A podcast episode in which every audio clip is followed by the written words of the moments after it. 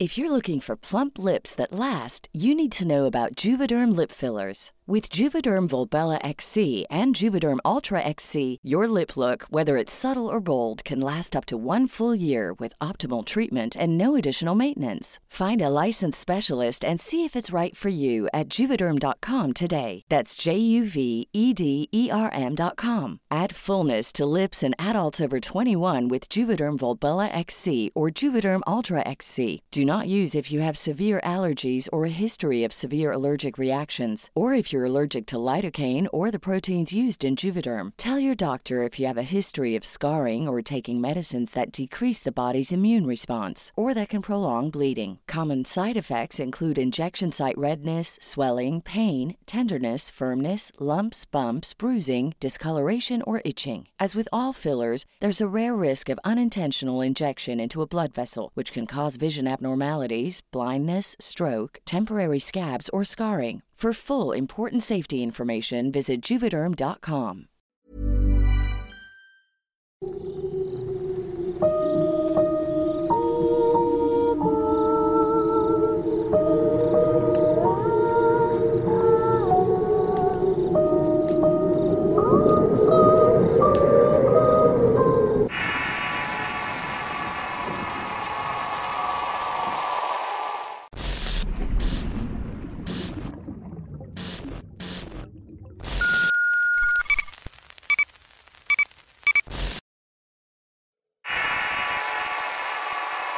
El jornalero. Historia escrita y adaptada por Eduardo Liñán para relatos de horror. Mi padre tenía un rancho donde tenía una crianza de borregos y le había sido heredada por el abuelo. Este le había enseñado muchas cosas respecto a la cría y cómo manejar la propiedad, entre otras cosas de campo. Aunque debo decir con vergüenza que yo no me involucré tanto en esta actividad familiar. Al ser su único hijo, mi padre me envió a estudiar una carrera agraria en México y después una especialidad en Estados Unidos. Por supuesto que cambié mucho mis ideas y conductas al estar lejos de esos campos y los magníficos animales que pagaban mis estudios. Cuando por fin terminó mi enseñanza, tuve que regresar a México al rancho de mi padre para aplicar todo el conocimiento adquirido. Él siempre deseó hacer crecer el negocio y heredármelo. El viejo estaba cansado y ya deseaba nietos. Pero cuando volví y vi la propiedad sentí algo de vergüenza. Ciertamente yo estaba mal. A pesar de mis estudios avanzados me había convertido en un ser despreciable que se avergonzaba de su padre, así como todo el trabajo que había hecho por mí. Pero en ese momento lo único que pensaba era escapar de ese lugar y comenzar mi propio legado lejos de borregos, milpas y suciedad. Sin embargo, no tenía dinero. Todo lo que pude sacar a mi padre lo gastaba en estudios y fiestas por lo que me arrepentía de no ser previsor. Así que con toda y mala actitud tuve que ayudarle a trabajar en la finca. Fue tortuoso al principio, debo decirlo. Los nobles trabajadores que respetaban a mi padre me evitaban y me veían con recelo. No pertenecía a ese lugar o por lo menos no me había ganado el derecho de poder mandarlos a pesar de ser el hijo del patrón. No me importaba de hecho que no me quisieran. Era déspota y trataba mal a todos. Así era mi vida, pero todo cambiaría gracias a un evento extraño sobrenatural que nos trae esta historia, la cual terminó marcando mi vida en muchos sentidos. Para esa época mi padre contrataba jornaleros para cosechar el maíz y esquilar borregos. Con el maíz fermentaba tejuino, una bebida que vendían tinajas con comerciantes de la región. Aprovechaba la lana y el borrego de crianza para barbacoas de reproducción. Ese era el negocio próspero de mi padre.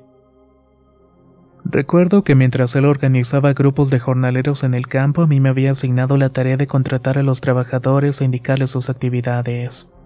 Así que después de un largo día de trabajo, por fin terminamos de contratar al último. Ya era entrada la noche y al no contar con tecnología todo debía ser anotado a mano.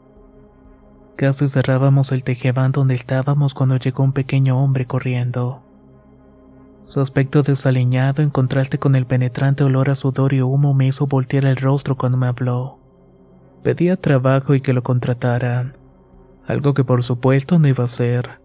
más que nada por el fastidio que tenía y la pelte de decenas de hombres sin bañar que tuve que tragarme durante todo el día. Así que con todo el desprecio del mundo le dije que se retirara y que las contrataciones habían terminado. El hombrecillo era aguerrido y no se dejó intimidar por mí pidiendo hablar con mi padre puesto que lo conocía y había trabajado por años con él. Nos hicimos de palabras y en cuanto sacó su afilado machete para amenazarme intervino mi padre el cual iba llegando. Le dio la razón al jornalero llamado Delmiro, advirtiéndome que así no se trataba a la gente. Lo contrató de inmediato, algo que me hizo enfurecer no solamente por no respetar mis decisiones, sino también porque había pasado de largo su agresión. A partir de ahí las cosas entre el jornalero y yo fueron caóticas, aunque mi padre lo respetaba porque trabajaba bien y tenía años de conocerlo. Era cumplido, vestía de manta y botas todo el tiempo. Aún así había algo en ese hombre que me molestaba. Tenía que quitármelo de encima. Por esa misma razón le asignaba entregas lejos del rancho para no topármelo tan seguido.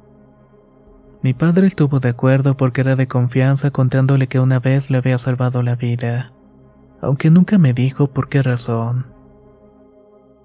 El hartazgo me llegó a la media temporada. Quise huir hasta que comenzaron a suceder diversos eventos extraños entre la población de los trabajadores. Una noche mientras dormíamos en la casa grande se hizo una escandalera. Varios hombres llegaron con antorchas y palos a tocar fuertemente el portón a lo que bajamos a ver qué estaba sucediendo. Al abrir todos estaban alterados. Fulgencio, uno de los caporales y representantes de la turba, habló con mi padre, contando que la gente andaba espantada por la presencia de un animal que se estaba robando los borregos y atacaba a las mujeres. Al escuchar estos argumentos yo no entendía nada de la situación.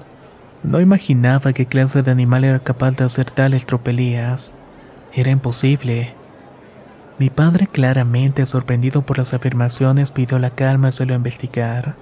Y por supuesto yo iba a acompañarlo. En el camino Fulgencio mencionó que la mujer de uno de los trabajadores fue atacada mientras caminaba por un sendero. A esas horas de la noche regresaba de visitar a una comadre en una comunidad vecina y se le hizo tarde por lo que tuvo que regresar a pie. Estaba rodeando veredas e iba iluminando su andar con una lámpara de petróleo. Le faltaba poco para llegar y al caminar por una brecha montada sintió que alguien la estaba siguiendo al escuchar moverse los arbustos. Preguntó quién andaba allí y apresuró sus pasos mirando para todos lados. La presencia emitía gruñidos y jadeos que a veces podían ser escuchados por la asustada mujer. Al sentirse acechada y temiendo por su vida, comenzó a correr gritando por ayuda. Casi entraba en la comunidad cuando sintió un jalón de cabellos que la tiró al suelo. Lo que le sigue después fue una lucha frenética entre la mujer y una especie de bestia de gruesos pelambres. Estaba cubierto de un lodo apestoso y gruñía de una manera horrible. En sus intentos por librarse de aquello lo que definía como un animal pudo notar que no tenía la apariencia de uno. A pesar de la oscuridad sentía como aquello la mordisqueaba y hacía intentos por desgarrar su ropa. Estaba arañándola con sus gruesas uñas que cortaban su piel. Estuvo a punto de sucumbir ante aquella bestia y escuchó un estruendo. Seguidos de otros más y varios destellos alertaron al animal. La mujer al incorporarse se cubrió apenas con los jirones de su ropa, corriendo hacia donde había visto el destello y escuchando la voz de su marido que la llamaba con desesperación. El hombre al ver el estado de su mujer vociferó y montó en cólera queriendo ir tras el atacante. Pero la señora se lo impidió diciendo que ese animal no era normal sino más bien era el diablo. El hombre por su parte contó que al ver lo tarde que era y su mujer no llegaba, decidió salir a buscarla armado con su pistola y una lámpara. Al escuchar el eco de sus gritos, alertó y corrió solamente para ver la inquietante escena de su mujer siendo atacada por lo que pensó era una bestia. Lo más extraño de todo es que tenía las actitudes y la inteligencia de una persona. Después de regresar a su comunidad, todos salieron en auxilio de la pareja. Al saber los hechos, el miedo les hizo buscar en los alrededores y con sorpresa notaron que algunos animales del corral habían sido atacados. En ese momento eran presos del pánico y se armaron. Encendieron antorchas para iluminar y comenzaron a batir los terrenos en búsqueda de algo. Una clara tarea imposible durante la noche. Llegaron a la casa grande donde los ánimos se caldearon más porque un leve rastro de sangre los condujo hasta allá. Mientras íbamos caminando entre la turba, todo aquello se me hizo real, increíble. Cosas de gente ignorante. Pero en cuanto llegamos a los corrales y vimos los despojos, el asombro y la repugnancia se apoderó de mi persona. No entendía qué clase de animal pudo haber destruido los borregos, porque en realidad así estaban. Estaban hechos pedazos. Fue como si aquello que las dañó únicamente lo hubiera hecho por el simple acto de matar y además había dejado una prueba de su presencia por todo el sitio. Había restos apeltosos de heces y pelo apelmazado que provocaba una pestilencia insoportable. Mi padre solamente miraba con desconcierto. John estaba incrédulo y pensaba que era un acto de vandalismo o alguien que quería dañarlo. Pero sabía que no tenía enemigos y todos sus jornaleros lo estimaban porque era generoso con ellos. Al dirigirnos al jacal de la mujer atacada, dentro estaban otras mujeres atendiéndola.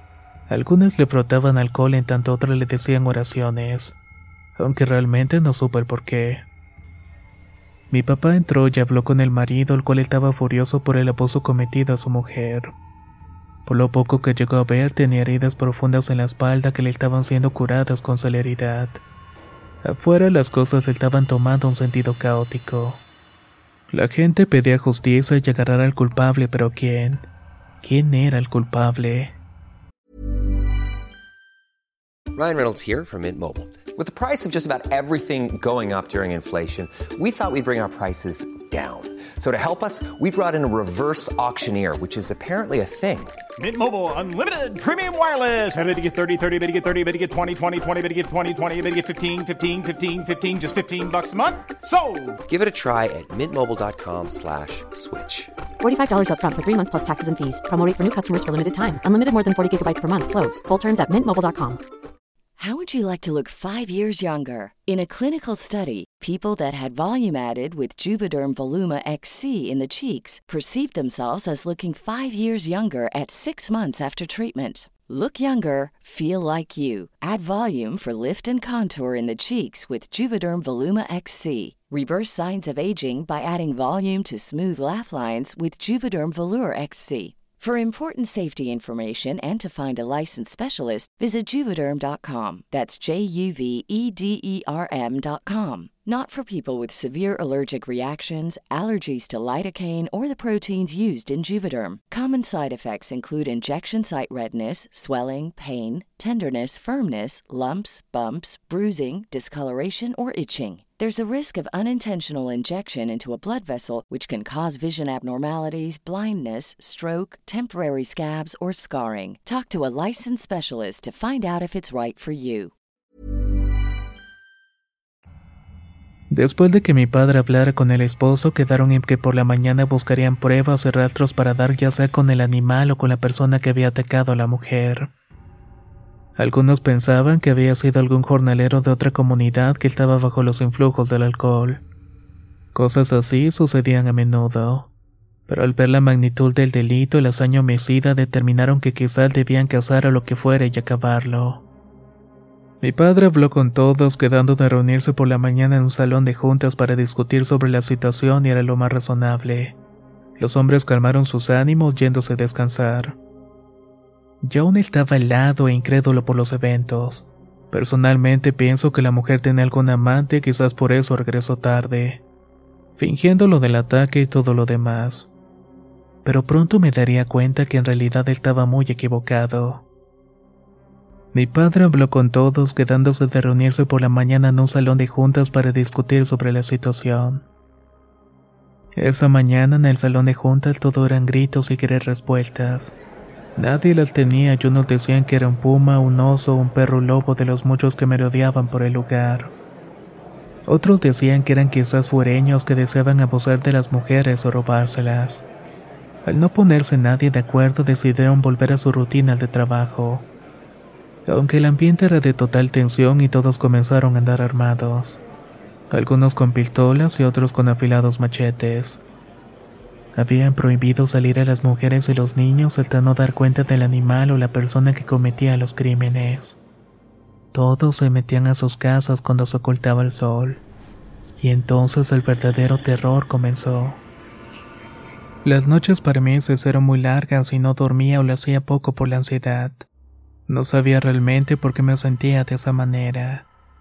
A pesar de ser escéptico de muchas cosas, había algo en el ambiente que te provocaba esa sensación rara de tener miedo a lo desconocido.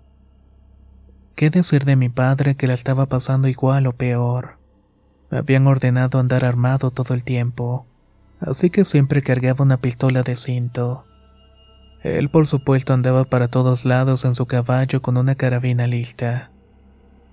Una de esas noches en las que no podía dormir me despertó un ruido. Al principio eran pequeños quejidos y después alaridos mezclados con balidos dolientes que hacían eco en el monte. Todo esto me puso en alerta porque algo estaba atacando a los animales en el corral. Las luces se encendieron en la casa alertándolos a todos y mi padre fue el primero en salir. Los demás los seguimos con algo de nerviosismo. Los corrales estaban algo retirados por lo que corrimos en medio del monte. Luego, con la luna llena iluminando apenas el sendero que conducía a un gran galerón. Ahí estaba resguardada las borregas y algunos caballos. El ruido que provenía de ese sitio era escalofriante. Los animales manifestaban su dolor y espanto por algo que los estaba atacando. A cada paso que daba mi corazón latía fuertemente imaginaba una escena dantesca apenas al entrar. Así que desenfundé mi arma dispuesto a darle lo que fuera ya sea animal o persona. Antes de llegar al galerón notamos que las puertas estaban abiertas y se había salido algunos animales.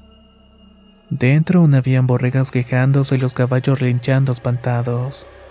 Al entrar todos nos quedamos estáticos, iluminando con las lámparas el oscuro lugar y buscando algo que nos revelara al atacante. En medio de todos estaban los cuerpos deshechos de varios borregos. La escena era horrible. Solo se notaban algunas marcas de sangre aquí y por allá. Fuera de eso solo era piel y tripas además de un hedor penetrante. Al pasar la tenue luz de mi lámpara por una paca de alfalfa iluminó algo. Unos breves destellos me hicieron apuntar la lámpara mejor alumbrando un par de ojos que brillaron con la luz. Mi pulso tembló al igual que mi cuerpo al observar un rostro cubierto de algo parecido a sangre y unos entechantes ojos que me miraban amenazantes. El tiempo se detuvo por un instante, respiré profundo y aquella cosa al sentirse observada dio un salto imposible entre las pacas para escapar por una de las ventanas abiertas. Mi primer impulso fue disparar sin apuntar y los demás hicieron lo mismo, disparando diestra y siniestra sin darle algo realmente. Cuando nos quedamos sin parque, la humareda de pólvora quemada inundó el lugar y nuestros sentidos. Ahí nos dimos cuenta que aquella cosa había salido quizás escapado al interminable monte que estaba a unos metros de la galera. Cuando mi padre preguntó qué había visto y a qué le había disparado no supe qué decirle. Tan solo me temblaba el pulso en mis labios. En total habíamos perdido cuatro borregas. Habían sido descuartizadas algunas heridas por garras que quisieron cortarlas. Pero había sido difícil por la gruesa lana en sus pieles. La noticia corrió entre los jornaleros. Ellos también padecieron por la noche la presencia de este ser. Uno de los hombres nos contó que siendo de madrugada todos despertaron por ruidos y gruñidos que provenían del monte, justo después del ataque de los corrales. Los hombres se despertaron alertados y en salir en grupo para ver qué producía aquellos ruidos. Una pestilencia horrible se dejó sentir en el ambiente. Era un olor a perro mojado y suciedad que castigó las narices de todos provocándoles asco e incomodidad. De igual manera escucharon cómo se movían los arbustos alrededor además de bufidos y gruñidos. Algo estaba merodeando el lugar manteniéndolos en tensión y espanto. Algo que los obligó a encerrarse en sus casas y no dormir, quedándose mejor vigilantes toda la noche. La situación estaba volviéndose insostenible cuando mi padre llamó nuevamente para otra reunión. Propuso buscar aquello que los estuviera acechando y el plan era revisar varias zonas donde posiblemente estaba escondiéndose. Algunos estuvieron de acuerdo y otros por el miedo se negaron a hacerlo. Entre gritos y discusiones de pronto entró el jornalero del Miro en la reunión. Siempre estuvo ausente debido a que lo habíamos enviado junto a otros peones a repartir el tejuino. De hecho, apenas habían vuelto los hombres enterándose de todo lo que estaba pasando. El hombrecillo con su menuda presencia y su sucia vestimenta de manta se acomodó sereno en una de las bancas. Cruzó sus piernas mostrando sus lustrosos botines. Luego viéndonos a todos para después quitarse el maltrecho sombrero de palma y alzando la mano para tomar la palabra. Lo que dijo dejó callado a todos. Señores, no estamos enfrentando a un animal común. Es una bestia con pensamientos de hombre que puede causar mucho daño. Para matarlo primero hay que atraerlo. Vamos a tenderle una trampa esta noche. Por supuesto hubo reacciones pero también pensaban que tenía sentido lo que estaba diciendo. Hacerlo venir para colocarlo a modo de poder matarlo y así lo hicimos.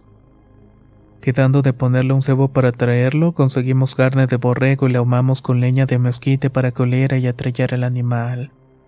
Después la colocamos en un punto cercano al corral y durante la luna llena, nos reunimos varios hombres armados en diversos puntos algunos trepados en ramas de árbol, otros en la galera y otros detrás de piedras. Llegó la madrugada y todo parecía estar en calma. Solo los ruidos del monte se podían escuchar y nada más.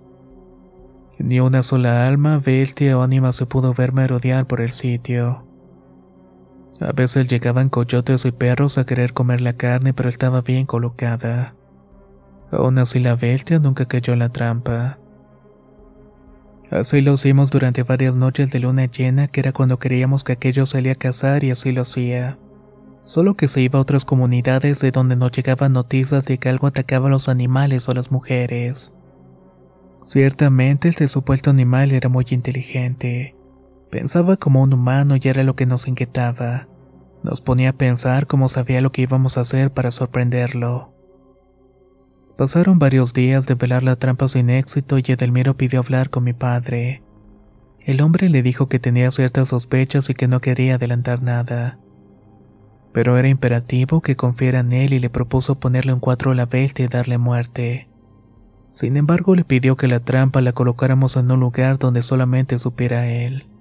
Sin entender el por qué solicitaba eso, mi padre le permitió hacer lo que fuera conveniente comunicándole que le informaría después dónde colocaría la trampa. Durante varios días y noches estuve pensando y cuidando por la ventana cualquier cosa que se acercara a la casa grande. No entendía muchas cosas, pero ciertamente estaba con mucha ansiedad. No sabía que nos estábamos enfrentando. Las gentes ya comenzaban a desesperarse y amenazar con irse del rancho a otro lugar el donde hubiera garantía para su seguridad. Al llegar la luna llena el ambiente se puso más tenso. Todos sentían un nerviosismo que les impedía trabajar con calma, pensando que por esos días era común que la bestia saliera a atacar. Por esa razón todos se resguardaban en sus casas apenas salían de trabajar y nadie andaba por las veredas. La segunda noche de luna llena estábamos en la casa grande, mi padre, el caporal y yo esperando noticias de Delmiro. Teníamos días de no verlo y de pronto llegó entrando por la puerta de la cocina. Su semblante era cansado, así como su aspecto desaliñado y sucio. Mencionó que ya tenía la trampa lista y que esa misma noche íbamos a ver quién era la bestia. Nos pidió que lo siguiéramos sigilosamente a través de brechas y montes hasta llegar a un pequeño jacal en los límites de los terrenos. Ahí se guardaban herramientas y a veces se quedaban a dormir los jornaleros cuando tenían que regar la tierra de las milpas. Edelmiro había preparado ese lugar y dentro solamente había unas veladoras y un gran agujero en el piso de tierra. Este corría por debajo de la pared hasta el exterior. En una esquina había armado una de las borregas en celo y por un lado estaba colocada ropa de mujer en un cajón. Todo aquello me pareció aberrante de cierta manera. No entendía la razón de colocar todas esas cosas en un lugar alejado de todo. El jornalero nos explicó que para atraparlo debíamos confiar en él y que tomáramos unos palos de perol curado. Unos que previamente había llevado para poder dar cuenta de la bestia. Las armas no las podíamos usar y eran inútiles ante un ser de esa naturaleza, ya que podían oler la pólvora muy fácilmente. Esas cosas me dejaron confundido pero parecía que mi padre y el caporal no. Se colocaron en una esquina con los palos en la mano mientras encendió un par de veladoras para iluminar muy apenas el lugar. Las horas pasaron sin novedad en aquel sitio sofocante. El calor seco que hacía lo hacía aún más agobiante al estar esperando por algo. Varias veces intenté salirme de allí para volver a casa, pero mi padre me lo impedía diciéndome que debía ser hombre, y que esa noche todo cambiaría para mí y así ocurrió. Cuando miré mi reloj eran cerca de las 2.36 de la madrugada. Todo permaneció en silencio y los hombres dormitaban un poco, aunque estaban alertas a todo lo que estaba pasando. Yo tan solo me quedé meditando en que no debía quedarme en el rancho y que deseaba con todo el alma irme a la ciudad. A pasar hambre, abrirme camino, ya no me importaba nada. Solo deseaba no sentir miedo a lo desconocido. En eso estaba cuando escuché el balido de la borrega, seguido de un sonido de su campana al cuello. El animal se había puesto nervioso y escuché un gruñido en el exterior que me hizo latir el corazón fuertemente. De inmediato Delmiro se levantó del suelo y se colocó por un lado del agujero sosteniendo un madero. Yo me quedé estático escuchando como algo merodeaba en el exterior del jacal.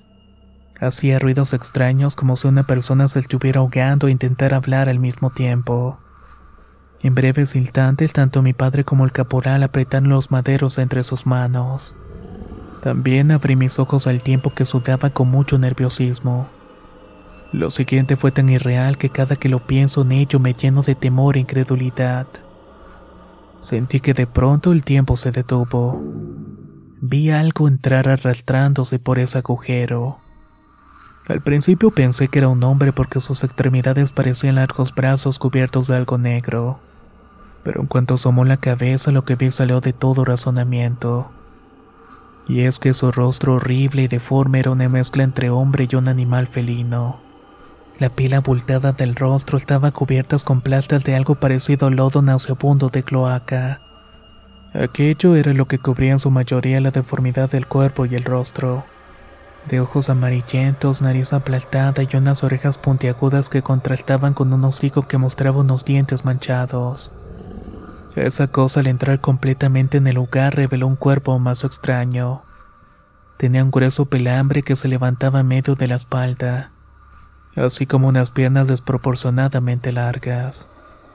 Si esa bestia hubiera querido caminar en dos patas hubiera podido hacerlo sin problema alguno, pero ahí se encontraba desplazándose en cuatro extremidades. Al estar dentro se dio cuenta que lo estábamos esperando. Me mostró amenazadoramente los dientes emitiendo un gruñido extraño y atemorizador. Sentí que mis piernas temblaban y no podía respirar bien. Cuando esa cosa dio un paso hacia mí sentí que era todo y que iba a morir en ese lugar apestoso y de la peor manera.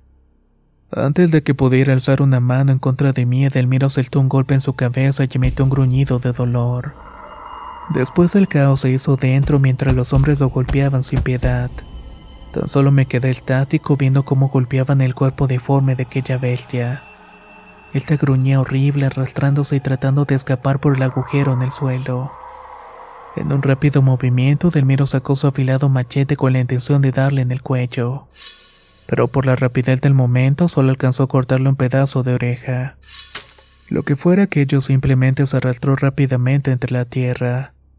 Después otro machetazo que oso blanco y así desapareció de nuestra vista. Yo estaba con los nervios de punta y mis piernas temblaban.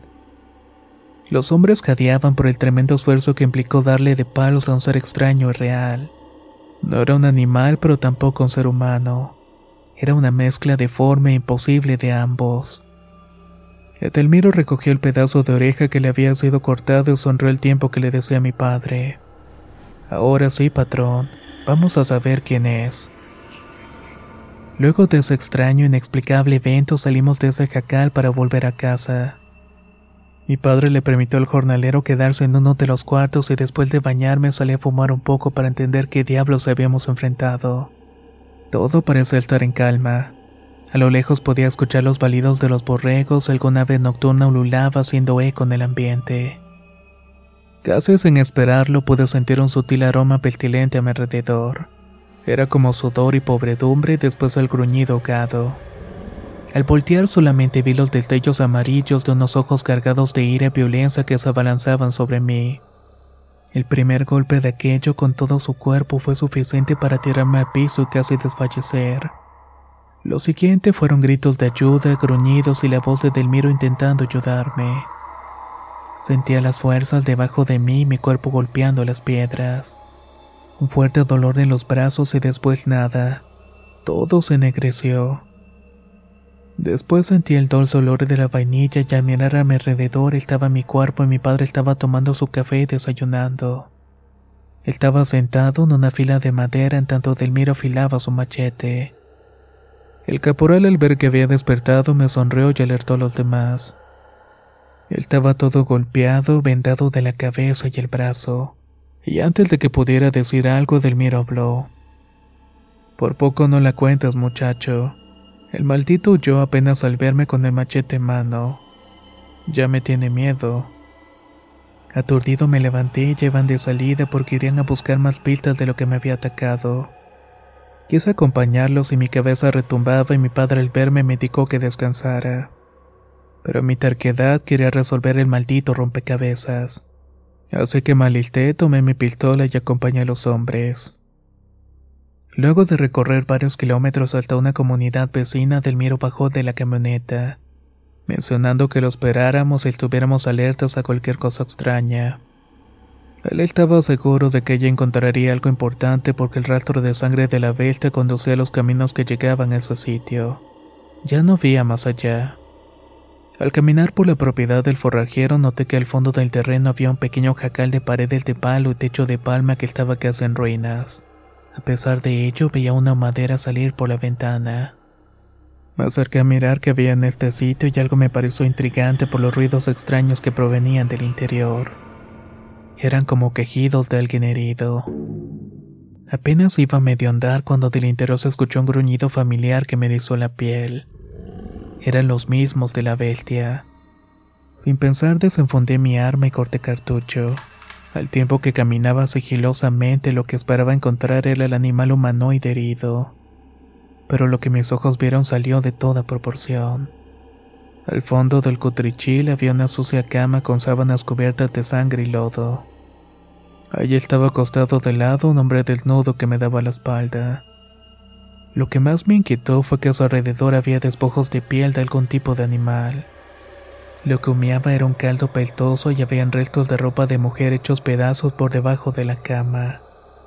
Además de restos de animal en descomposición que le daban al lugar una pestilencia más hedionda. El hombre parecía quejarse, pero lejos de escucharse como lamentos de dolor de una persona eran gruñidos, sonidos raros que salían de una garganta ahogada. Cuando esa cosa volteó a mirarme al sentirse observado, sus ojos casi me desarman. Eran felinos, amarillos e inyectados de ira y dolor. El rostro no estaba deforme, de hecho era la cara de un hombre afligido, hundido en el dolor de sus heridas, las cuales tenían todo el cuerpo. Al ver la falta de oreja, la incredulidad gobernó todos mis sentidos. Hasta que entró el forrajero y corrió a abrazar al hombre en tanto me ordenaba salir de allí. Tras de él entraron mi padre, el caporal y Edelmiro con machetes en mano. Arrojaron al suelo el pedazo de oreja que le habían arrancado la bestia la noche anterior. Comprenderás, forrajero, que debe morir, comentó el jornalero mientras arrastraba la punta del machete en la tierra. No, por favor, es mi hermano, exclamó el forrajero mientras se colocaba frente al herido. Ya no es humano ni animal, es una abominación, contestó Delmiro.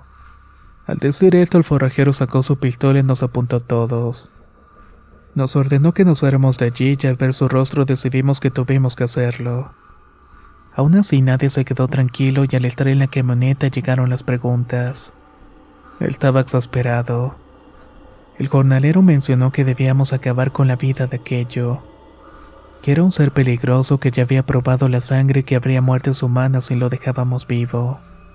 Mi padre, un poco incrédulo, le dijo a Delmiro que eso era lo que tenía que hacer. Entonces mencionó el nombre de un trabajador que había contratado apenas inició la temporada. Cándido Gómez. Vivía en la comunidad y todos lo conocían y jamás imaginamos que fuera hermano del forrajero mucho menos que se convirtiera en un monstruo durante la luna llena.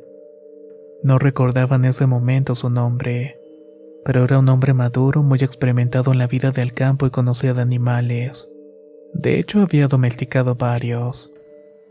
Comprendí que ser parte de la comunidad sabía de todos nuestros intentos por capturarlo. Atacaba por igual en la noche animales y mujeres. Esa era su compulsión y por eso lo habíamos aporreado. Por sus instintos, como decía Delmiro. Aquello ya no era humano. Cuando volvimos a la casa grande no tenía idea de nada. Solo veía los rostros de todos, preocupación, temor, duda. Estábamos cansados y con deseo de que todo acabara pronto. Edelmiro lo haría, pero no sabía de qué manera. Ahí todos eran hombres decididos y el jornalero estaba mal decidido de acabar con esa abominación como le llamaba. Esa misma noche ensilló un caballo mencionó que quería acabar con aquello. Se lo tenía jurado y esa fue la última vez que lo vimos con vida. Días después llegaron unos carboneros a besarle a mi padre que habían encontrado lo que quedaba del jornalero. Estaba desperdigado por un camino amontonado donde hacía su carbón. Los hombres conocían a Edelmiro con quien trabajaba. Restos reconocibles como su rostro y machete con su nombre lo llevaron al rancho. Por supuesto fue algo trágico para todos en la comunidad ya que andaban espantados por el destino del jornalero. Mi padre no quiso revelar la identidad de aquello que asolaba la región, pero sí salió a buscarlo con el forrajero acompañado de dos de sus hombres bien armados. Yo pensaba que iba a ver cómo mi padre mataba algo que no era humano, pero cuando llegamos al lugar todo estaba en abandono. El forrajero había huido dejando su troje abandonada. De lo que supuestamente era su hermano tampoco había nada, solo restos de sangre y pela peltosa de animal. Al volver a casa se montó una guardia durante unos días hasta que todo volvió a la calma. Durante la luna llena todos se ponían en alerta y mi padre aún más porque en esos días no dormía. Siempre hacíamos guardia bien armados. No supimos de más ataques por lo menos en la región y tampoco sabíamos nada del forrajero. La calma volvió relativamente y poco a poco se fueron olvidando estos eventos, hasta un par de años después en que mi padre falleció. En su lecho de muerte me reveló que sabía dónde se ocultaba el forrajero y su supuesto hermano, pidiéndome que vengara la muerte de Delmiro al cual le debía muchas cosas. Solamente de esa manera iba a poder descansar en paz. Le juré hacerlo y me entregó la llave de una caja fuerte que contenía varias cosas personales. Ahí guardaba una pequeña libreta donde habían varios datos para localizar y acabar con aquella bestia. Después del funeral de mi padre me puse al frente del negocio e inicié mi búsqueda. Revisé la caja y encontré la libreta y en su portada solamente decía una palabra. Nahual.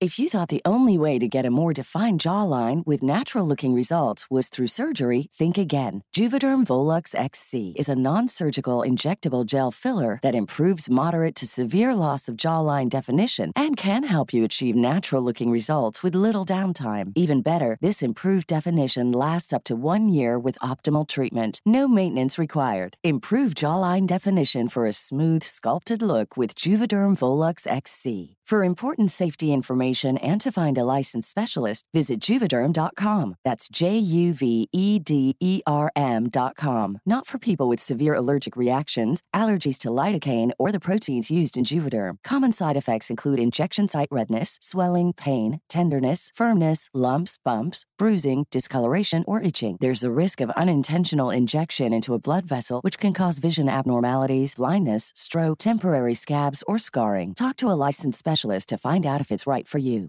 Hey, it's Paige DeSorbo from Giggly Squad. High quality fashion without the price tag. Say hello to Quince.